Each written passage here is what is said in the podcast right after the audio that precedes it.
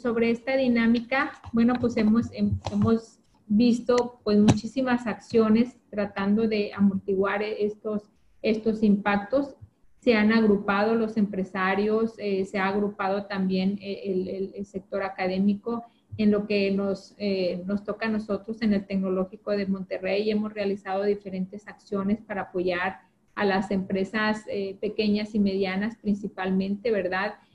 Uno de los programas que sacaron, por ejemplo, fue Apoyando Tech,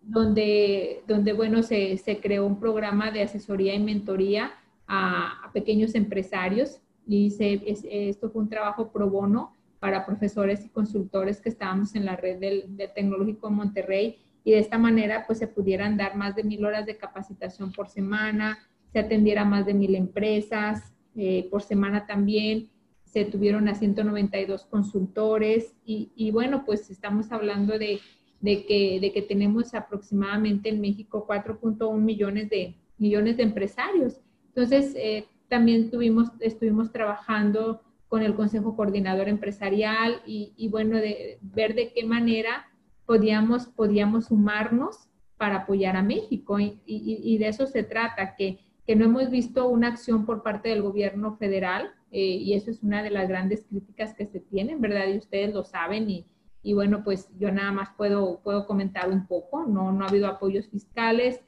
no ha habido apoyos eh, e, económicos y todo ha venido pues del esfuerzo que se, que se ha hecho por parte de,